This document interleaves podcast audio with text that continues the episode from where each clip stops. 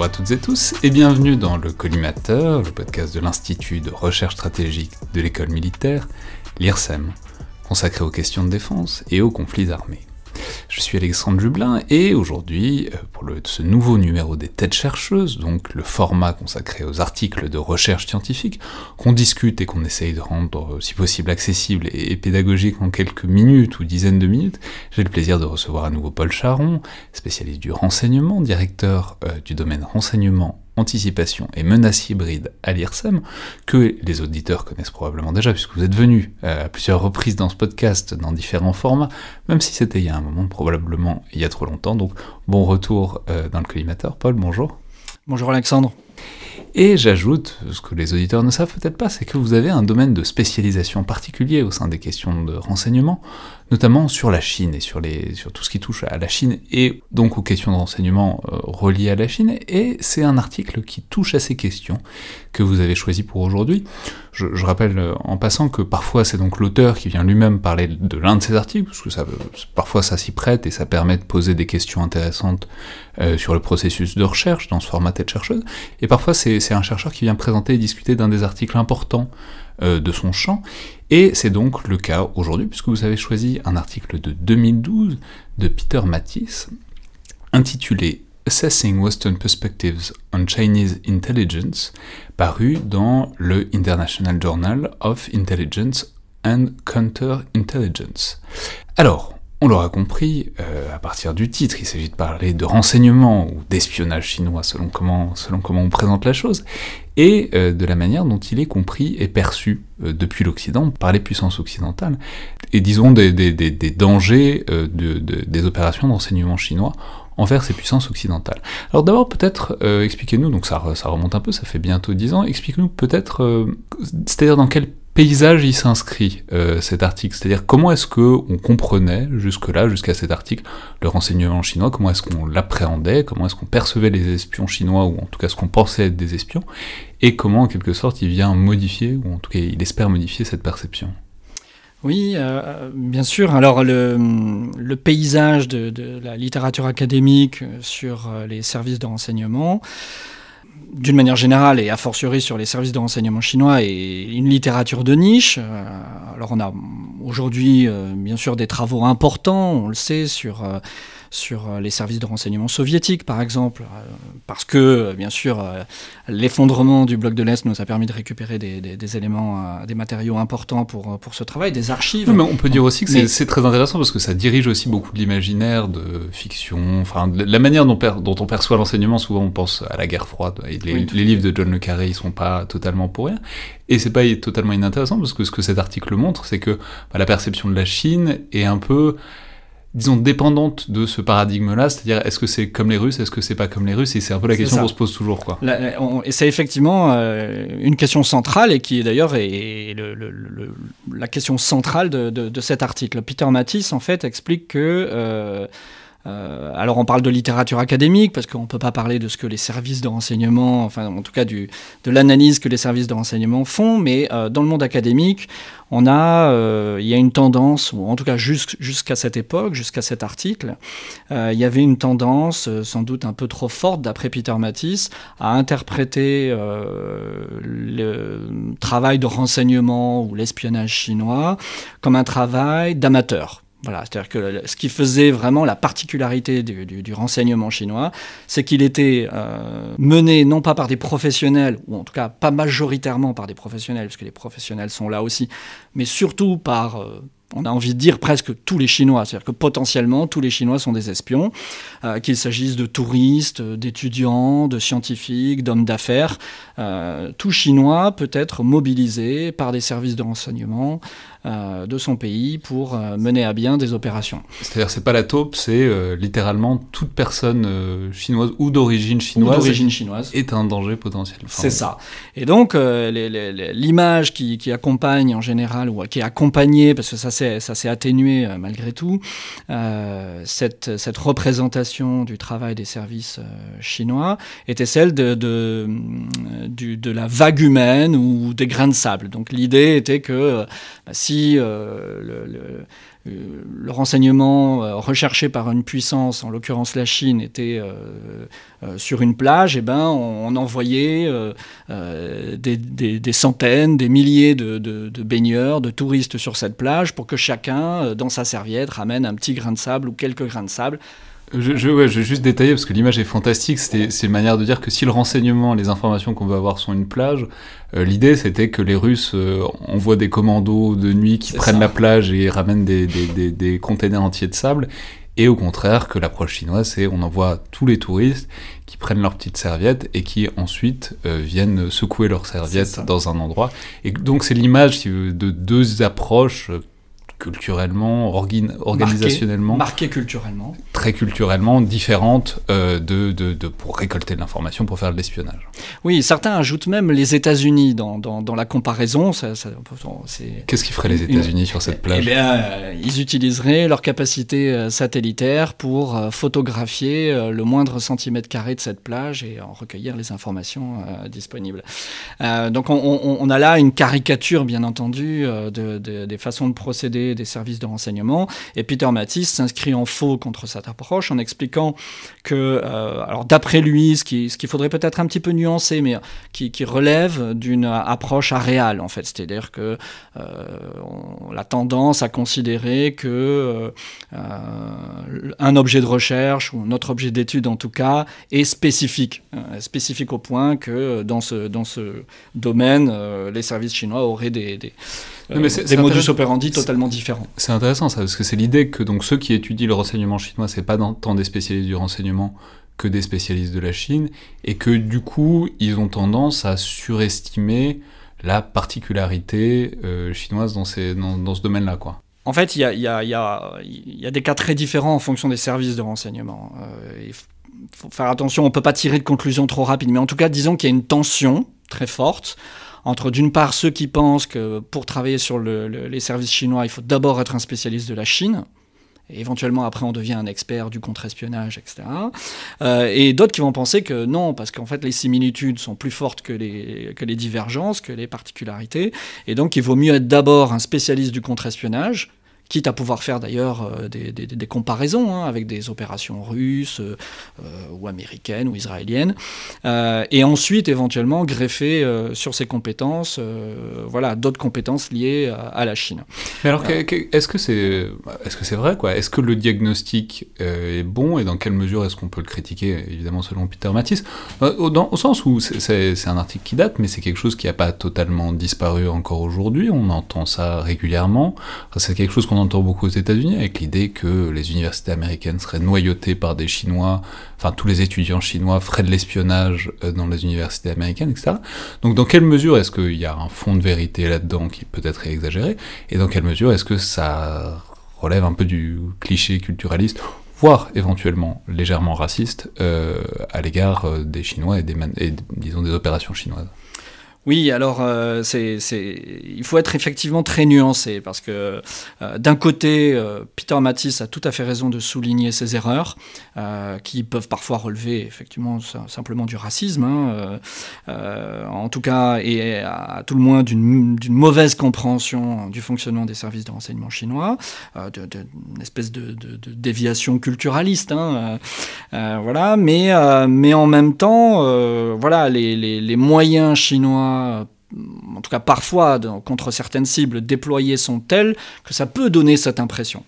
Euh, en fait, l'article de Peter Matisse est très clair et ce qu'il soulève, ou ce qui souligne en tout cas, est, toujours valable aujourd'hui, au, moins dans, ces, grandes lignes. Euh, il montre d'abord qu'il y a des, erreurs d'analyse, le plus souvent, qui sont liées d'une part à l'incapacité euh, de faire la distinction entre différents acteurs, une multitude d'acteurs. Et ça, c'est une part...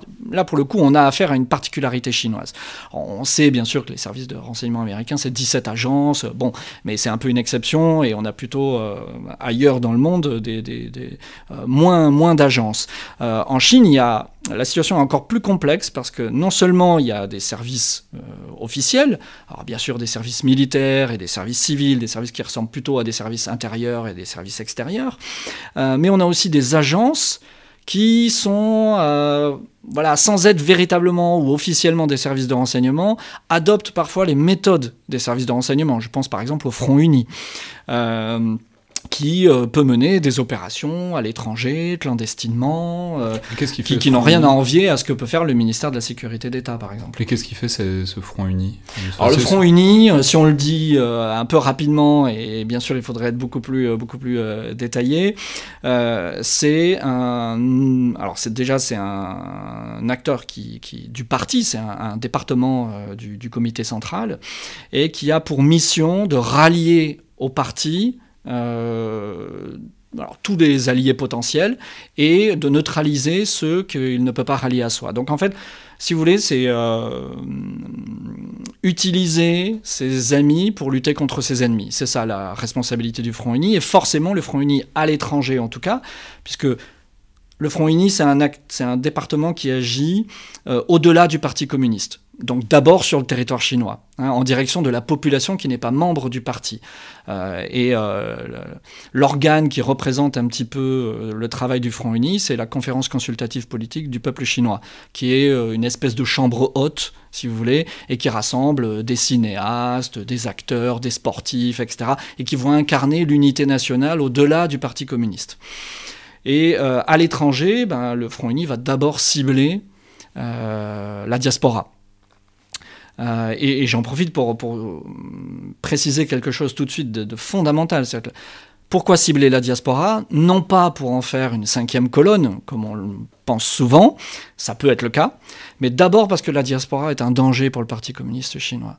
La Pourquoi c'est un danger pour, le Parti communiste? Parce que la diaspora, c'est la population qui euh, tout à la fois maîtrise la langue chinoise, les codes culturels chinois, et a été exposé au libéralisme, à la démocratie, aux idées libérales. Euh, et donc c'est la population qui est susceptible d'importer en Chine euh, ces valeurs, cette culture qui menace la pérennité du régime. Donc il faut d'abord contrôler cette diaspora à l'étranger et empêcher qu'elle ne devienne euh, une force d'opposition. Non, mais donc c'est une insiste très intéressante, mais du coup, ce que vous nous dites, c'est que ce Front Uni, dans, la, enfin, dans ses missions, donc à spectre assez large, ce Front Uni, il est capable de faire aussi des opérations tout à fait de renseignement classique, c'est-à-dire de remonter d'informations, d'envoyer quelqu'un euh, quelque part pour apprendre quelque chose, etc. Enfin, il y, a, des leviers qui sont des leviers au fond très habituels du, renseignement et du contre-renseignement. Ils peuvent même mener des opérations clandestines, euh, y compris assez offensives. Euh, pour exercer des menaces. Oui, c'est ça. C'est-à-dire, on n'en parle pas beaucoup parce que bah parce qu'il n'y a pas encore, je crois, de, John le Carré du, sur, sur le renseignement chinois. Mais enfin, ce que l'article montre aussi, c'est qu'en fait, il y a eu des grosses opérations euh, il y a eu des opérations spectaculaires, enfin, qui sont vraiment des opérations de guerre froide, quoi, de, de retournement, de, d'agents notamment français. Euh, on, ça, parlait d'un agent français, mais, mais, donc ça montre que même si c'est pas ce qu'on retient, parce que pour des raisons ou d'autres, euh, on préfère retenir l'idée de cette marée chinoise qui mhm. ramène du renseignement. En fait, ils sont capables de tout faire. c'est juste à quelle dose ils le font, quoi. C'est ça. Donc, euh, peut-être pour le, pour le dire rapidement, Peter Matisse montre d'abord que, effectivement, euh, donc euh, l'idée générale, donc le paradigme ancien qu'il qu'il bat en brèche, finalement, c'est celui d'un de, d'un espionnage chinois qui serait fait par des amateurs qui récolteraient du renseignement de manière très large, à faible valeur ajoutée. Oui, c'est ça, parce qu'on peut le dire par la quantité, en fait. C'est hein, ce qu'on peut, peut dire, c'est ce qu'on n'a pas dit, mais c'est en fait quand on fait du renseignement avec des amateurs, euh, la vague, la, plage, tout ça, les, serviettes euh, de plage. En fait, ce que ça veut, ce que, ce que ça implique, c'est qu'ils sont pas capables de ramener du renseignement à très haute valeur. Non. Parce que, du, parce que ça, on, Peut, on peut pas le faire, on peut pas infiltrer des services euh, de renseignement ennemis avec des méthodes d'amateurs.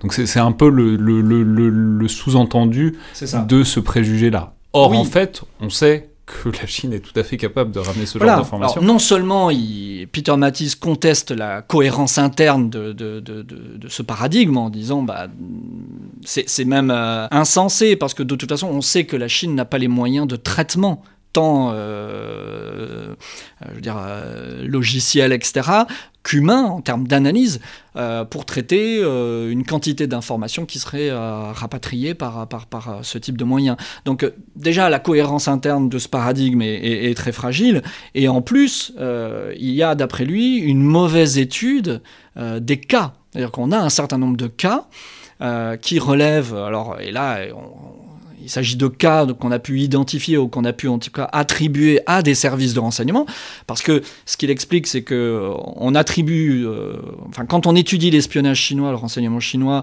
on confond, on mélange des cas qui viennent d'une multitude d'acteurs très différents, donc des acteurs qui sont officiellement des services de renseignement, des acteurs qui sont à la périphérie du renseignement comme le Front Uni, et puis des acteurs qui n'en font pas du tout partie, euh, des acteurs privés, euh, alors qui peuvent être manipulés par les services chinois, mais pas toujours, qui agissent parfois pour leur propre compte, et puis même des individus hein, qui vont euh, mener des opérations de renseignement, mais pour leur propre compte, sans que les services chinois soient impliqués. Donc il y a une espèce de fragmentation extrêmement importante, une très grande décentralisation des activités d'espionnage dans lesquelles le parti ni les, acteurs étatiques ne sont, toujours impliqués. C'est très intéressant, c'est qu'on voit que cette erreur-là, elle provient dans une certaine mesure de se baser sur le référentiel soviétique, où là, pour le coup, il était un peu... Enfin, évidemment que tout venait plus ou moins euh, de, disons, d'une autorité publique. Or, la Chine d'aujourd'hui n'est évidemment pas l'URSS des années 60, ni 70, ni 80. Et du coup, il y a aussi des entreprises, il y a aussi, enfin, il y a plein d'acteurs, il y a une variété d'acteurs d'une société, euh, si ce n'est capitaliste, en tout cas, euh, en tout cas, euh, disons hybride, mhm. qui n'était pas du tout cette machine qui était qui était l'URSS.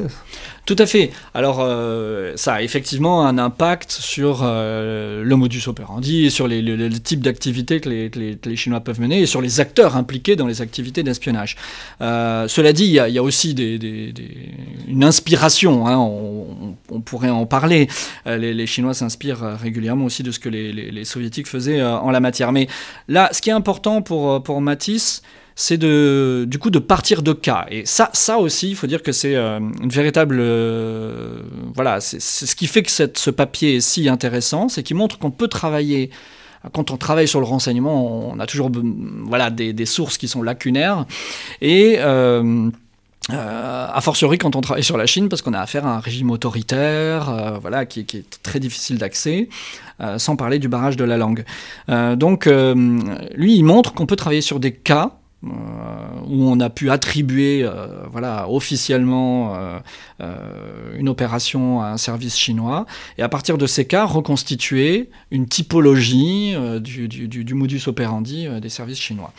Et il montre, à travers ces cas, que les services chinois sont bien plus professionnels et donc bien plus proches des services occidentaux ou russes que ce que l'on pourrait croire, ou en tout cas ce que, ce que le paradigme ancien euh, euh, laissait prétendre. Et ça, il passe assez rapidement dans, dans, l'article, mais il faut peut-être insister, c'est un héritage historique. C'est pas simplement... Euh, c'est, ce que je veux dire, c'est, c'est au cœur même du, de, de, de la, ça, ça, date même de la fondation des services de renseignement chinois.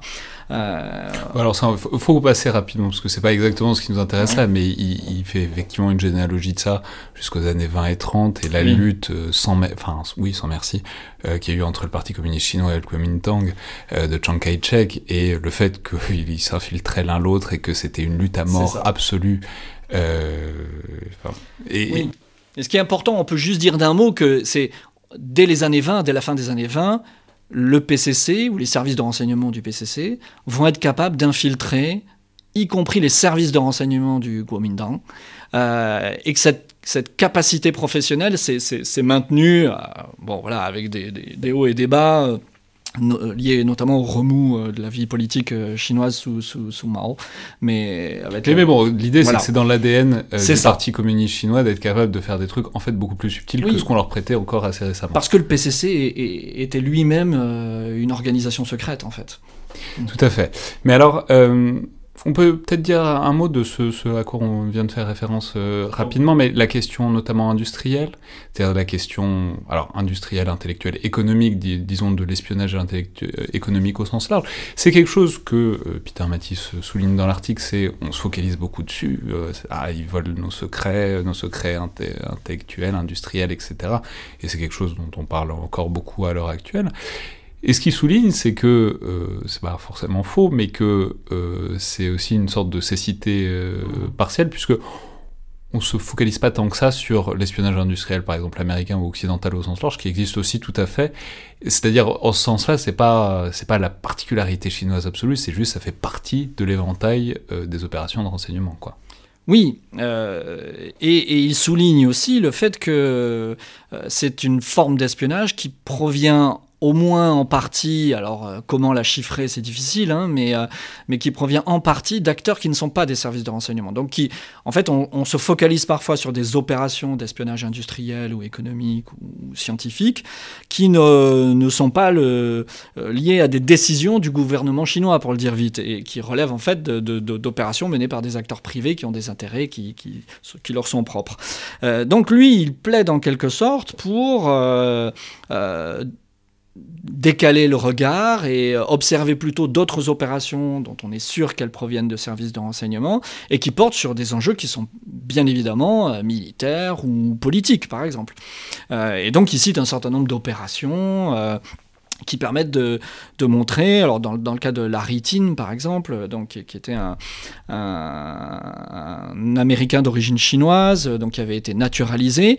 Et, ce qui est intéressant dans ce cas, alors il, est recruté dans les années 40 et il va opérer, euh, pour les Chinois euh, jusqu'aux années 80. Il sera identifié très tardivement par, les services américains. Donc il, était traducteur pour la CIA et, euh, ce qui est intéressant, c'est qu'il il a été recruté très tôt. Donc les services chinois ont été capables de le traiter, lui, comme source pendant plusieurs décennies. Et il a même été orienté par les, par services chinois. Donc il y a cette capacité d'infiltration du cœur du pouvoir, du, même du cœur des services de renseignement euh, occidentaux, et la capacité euh, à euh, guider ces, agents des services chinois. Et avec d'autres cas, il va encore plus loin, puisqu'il montre que là, ça pourrait laisser penser que on a affaire à un, Américain d'origine chinoise, donc ça renforce l'idée que, les Chinois passent par la diaspora, etc. Mais il cite aussi le cas de, Glenn Shriver, donc, qui est un Américain euh, étudiant américain en Chine qui a été recruté par, euh, par euh, les services chinois. On ne sait pas trop si c'est le, MSE ou le, MSP, mais c'est les services chinois. Et il a, qui ont demandé, alors après une approche très longue, voilà, on l'a fidélisé, on lui a donné de l'argent. bon.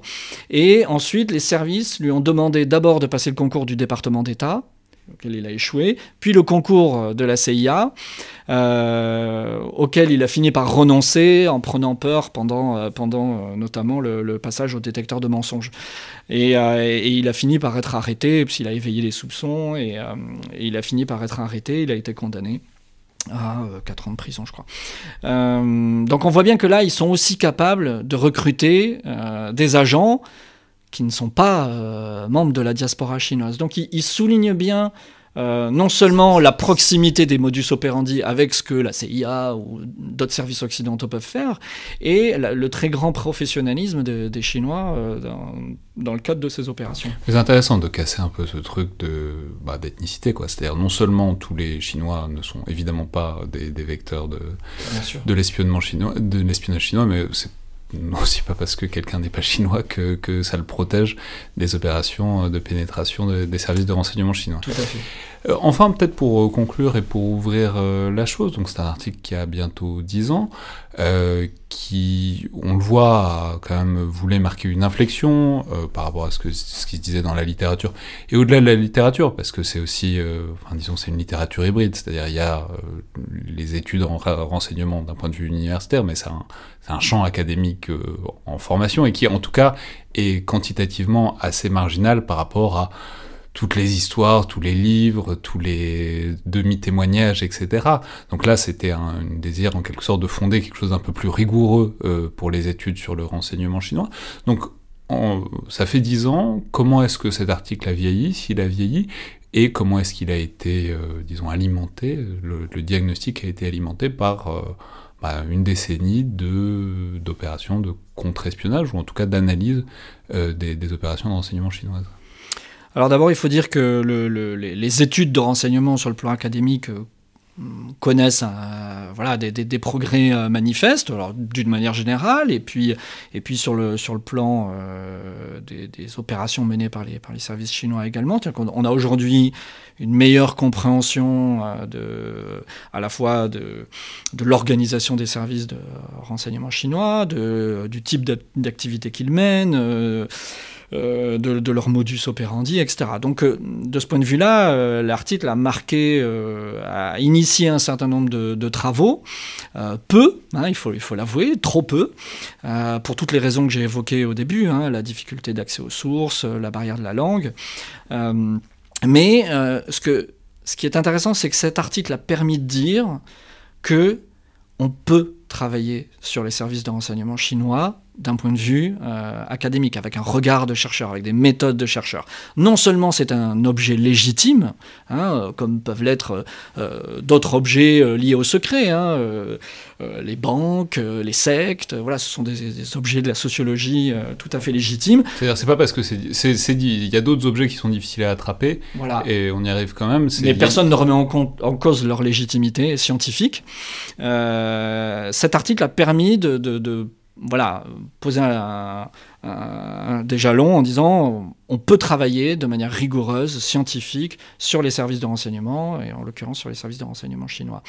Donc il y, a quelques travaux hein, qui ont été publiés depuis, euh, quelques articles. Mais, donc sur, mais sur le diagnostic, et sur, la, sur, la manière qu'il a de comprendre le renseignement chinois, sur, la, sur ce qu'il propose comme manière de comprendre ce, que les Chinois font. Et comment est-ce qu'on peut appréhender ça en 2021, disons Alors le diagnostic s'est révélé juste. Euh, ce que Peter Matisse soulignait comme élément qui permettait de, prouver une forme de, enfin, un très grand professionnalisme des services chinois a été vérifié par, par, la multiplication des affaires. C'est-à-dire qu'en 2012, on est encore, en fait, on est au début de l'explosion des, des, opérations euh, chinoises. sans, pas seulement parce que euh, les Chinois sont plus agressifs, mais aussi parce qu'on les observe un peu plus. C'est-à-dire qu'il y a sans doute eu une période, euh, ce que soulignait le rapport Cox, hein, qui par ailleurs euh, présente un certain nombre de, failles, mais euh, non seulement les services sont plus actifs, mais aussi... En 1999, je crois. C'était donc un rapport américain sur l'État... Voilà, 1000 pages sur, sur, l'espionnage chinois, notamment dans, dans, le nucléaire, le balistique, voilà. Alors avec un certain nombre de, de, reproches tout à fait légitimes, mais qui, qui, a permis de faire... d'accélérer la prise de conscience, euh, voilà, qu'il fallait aussi étudier l'espionnage chinois et pas seulement l'espionnage euh, russe. Euh, donc, le diagnostic de ce point de vue-là s'est vérifié aussi parce que on a eu plusieurs cas de, d'agents recrutés par les services chinois qui n'étaient pas issus de la diaspora, parce qu'on a bien vu des méthodes assez élaborées, assez robustes euh, liées à des capacités d'infiltration, à euh, des, opérations de faux pavillons, enfin sous faux pavillons, euh, par exemple en utilisant des Taïwanais pour aller recruter des, des, agents américains. Donc les, opérations de faux pavillons, les, les false flags, c'est selon une métaphore qui évidemment m'est chère, c'est l'idée que qu'on camoufle, enfin, c'est-à-dire on dit que c'est un espion, c'est juste on dit pas vraiment de qui c'est l'espion, c'est-à-dire c'est par exemple c'est présenter quelqu'un comme un espion taïwanais ou singapourien, alors qu'en fait c'est un espion chinois, mm. ce qui permet de penser que c'est un allié, euh, tout en concevant que ce soit un espion, ça permet de penser que c'est un allié et donc euh, de récolter d'autant plus d'informations. voilà. Et donc c'était le cas de Guo Taishen, qui avait été, qui était un Taïwanais, qui avait été recruté par le MSE euh, et qui a recruté des Américains pour le compte du coup des services chinois. Donc, euh, euh, euh, de ce point de vue-là, les Chinois ont, montré leur professionnalisme, leur efficacité aussi. Hein, entre, alors, juste après, finalement, ou au moment, alors ça s'est joué au moment de l'article de Peter Matisse, mais il y a eu l'affaire de, Jerry Lee aussi, donc, qui était un agent de la CIA d'origine chinoise cette fois-ci, qui avait été recruté par le, par le MSE et qui a révélé euh, l'identité d'une vingtaine au moins euh, d'agents des services américains en Chine.